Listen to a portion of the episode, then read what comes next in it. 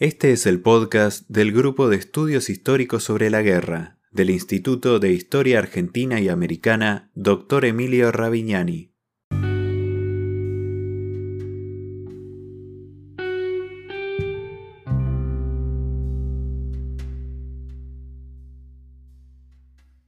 El Grupo de Estudios Históricos sobre la Guerra, GEIGE, fue fundado el 16 de diciembre de 2013 en el Instituto de Historia Argentina y Americana Dr. Emilio Ravignani, Unidad Ejecutora UBA CONICET. Su objetivo es impulsar la confluencia de investigadores con diversos grados de formación interesados en el abordaje de la problemática bélica desde la perspectiva de la historia social y cultural de la guerra. En el capítulo 12 de nuestro podcast, Cintia Meijide presenta Inscripciones de la Gran Guerra en la Nota, revista semanal, 1915-1921.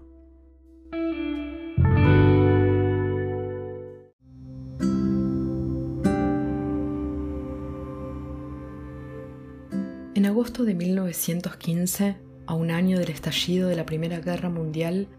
el emir Emin Arslan funda y dirige en Buenos Aires la revista semanal La Nota.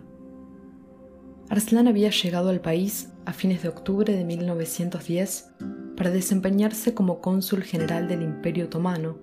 cargo que había ocupado previamente en Burdeos, París y Bruselas, y que desempeñó en Argentina hasta su remoción en agosto de 1915, cuando la representación oficial de la Sublime Puerta pasó a manos del cónsul alemán. Su desplazamiento del consulado coincidió con el inicio de su empresa editorial destinada a promover la causa aliada en el Río de la Plata. En el marco de la reconfiguración del campo intelectual local y la ampliación del público lector, en las primeras décadas del siglo XX, la prensa desempeñó un papel significativo en la elaboración de representaciones y valoraciones de la Primera Guerra Mundial, sus causas y consecuencias. El estudio de periódicos y revistas permite reconstruir una trama compleja de problemas, debates y urgencias que definieron el presente de las publicaciones y justificaron su intervención en la esfera pública. La nota fue un mosaico literario que puso a prueba la eficacia de una red transnacional de intercambio de informaciones para la movilización de la opinión pública local. Animada por la figura sobresaliente de su director, la revista da cuenta de un complejo entramado de referencias e indagaciones sobre la identidad nacional en el contexto de la Gran Guerra, a partir de un intercambio fluido con Europa y Oriente, lo que otorgó a esta empresa editorial un carácter muy singular dentro del mapa general de las publicaciones del período. Mi incipiente investigación doctoral del semanario fundado por Arslan se orienta a identificar y caracterizar las modulaciones específicas del impacto de un fenómeno global como la Primera Guerra Mundial en la nota,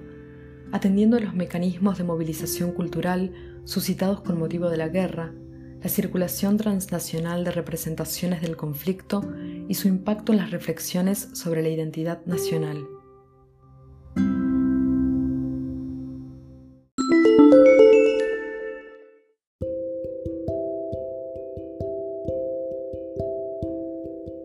Nota fue un semanario de carácter misceláneo que se publicó en Buenos Aires entre agosto de 1915 y noviembre de 1921.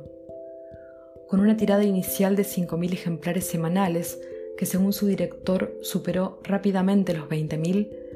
el semanario se presentó ante el público lector como una tribuna libre que aspiraba a convertirse en la guía intelectual de todos los hogares. La defensa y promoción de la causa aliada fue el motivo central que organizó la publicación,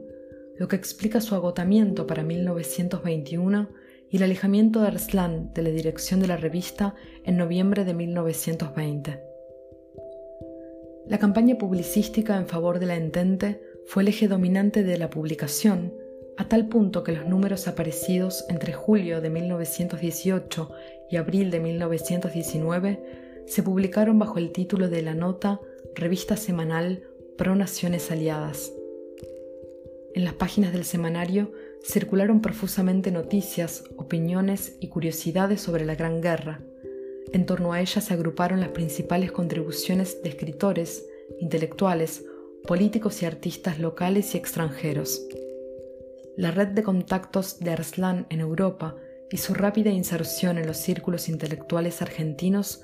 dotaron a la nota de una extensa nómina de colaboradores que fue ampliándose a medida que la publicación se consolidaba. Junto a los artículos de escritores y publicistas locales, el semanario incorporó en sus páginas sueltos y recortes extraídos de la prensa internacional y una profusa correspondencia de intelectuales, críticos y diplomáticos residentes en Europa. Estas colaboraciones, enviadas desde el viejo continente, desempeñaron un papel fundamental en la legitimación de los portavoces locales de la causa aliada y en la elaboración de representaciones de la guerra favorables a la entente. Además de los artículos frecuentes de su director, en los que examinó aspectos políticos y diplomáticos de la coyuntura beligerante en los escenarios de Europa y de Oriente Próximo,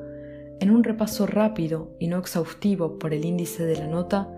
se destacan las contribuciones de Joaquín B. González, José Ingenieros, Leopoldo Lugones, José Enrique Rodó, Ricardo Rojas, Arturo Cancela, Almafuerte, Francisco Barrueta Beña, Miguel de Unamuno, Alfonsín Astorni, Amado Nervo, Belisario Roldán, Ramiro de Maestu, Arturo Capdevila, Juan José de Soiza Reilly, Evar Méndez, Alberto Gerchunov, Ricardo Huiraldes y Pablo Rojas Paz.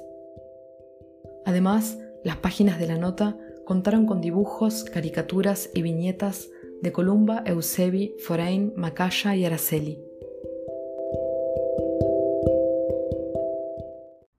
Estás escuchando a Cintia Meijide. Este es el podcast del Grupo de Estudios Históricos sobre la Guerra del Instituto Ravignani.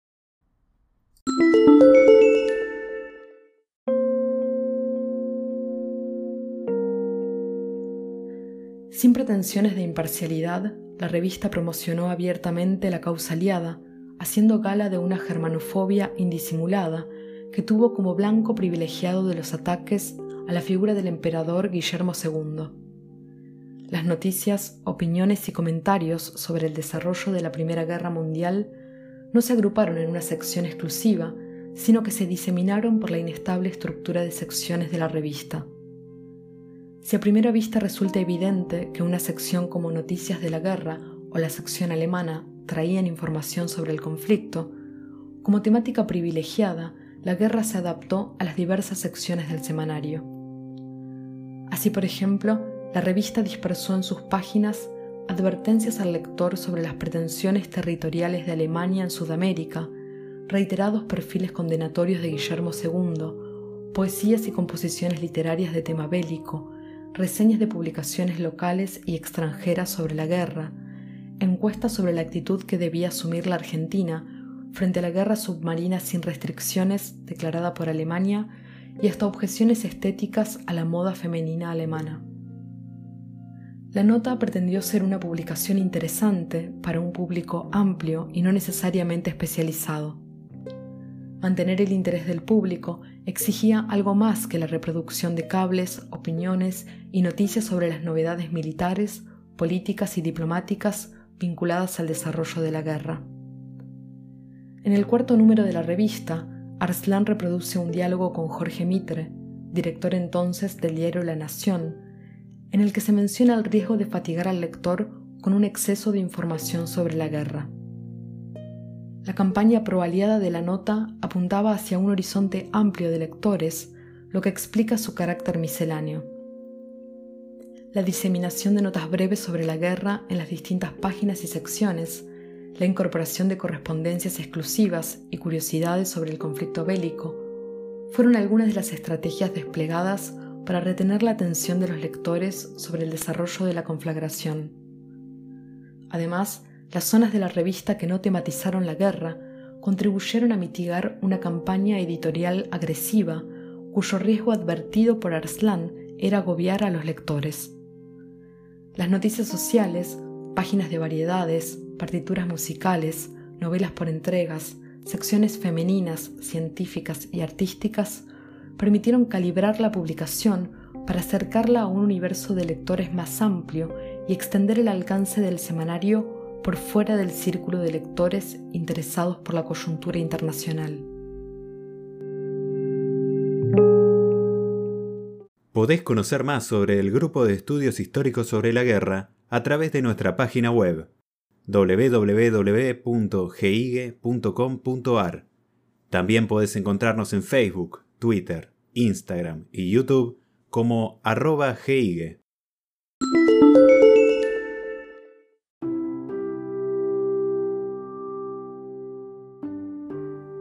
En los últimos años, diversos estudios han prestado atención al impacto de la Primera Guerra Mundial en la redefinición de las identidades nacionales y a los cambios que provocó en las modalidades de vinculación y conexión de los distintos sectores de la sociedad local con los modelos culturales y civilizatorios europeos.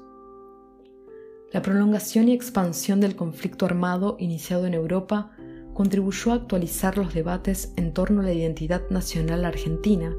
y la publicación fundada por el emir Emin Arslan no permaneció ajena a esta cuestión. Con el fondo de la guerra como asunto central del semanario, la nota incorporó múltiples reflexiones sobre la identidad nacional en el marco de un contexto que se juzgaba favorable para el estudio y la definición de la nacionalidad. Como ejemplo de esta preocupación que evolucionó al ritmo de las coyunturas local y global, vale la pena mencionar la publicación por entregas, durante 1915, del estudio de Ricardo Rojas Definición del Nacionalismo, posteriormente agrupado como libro bajo el título de la Argentinidad. Asimismo, colaboradores asiduos del semanario se ocuparon de estudiar las características de las manifestaciones artísticas locales y la posibilidad de desarrollar un arte nacional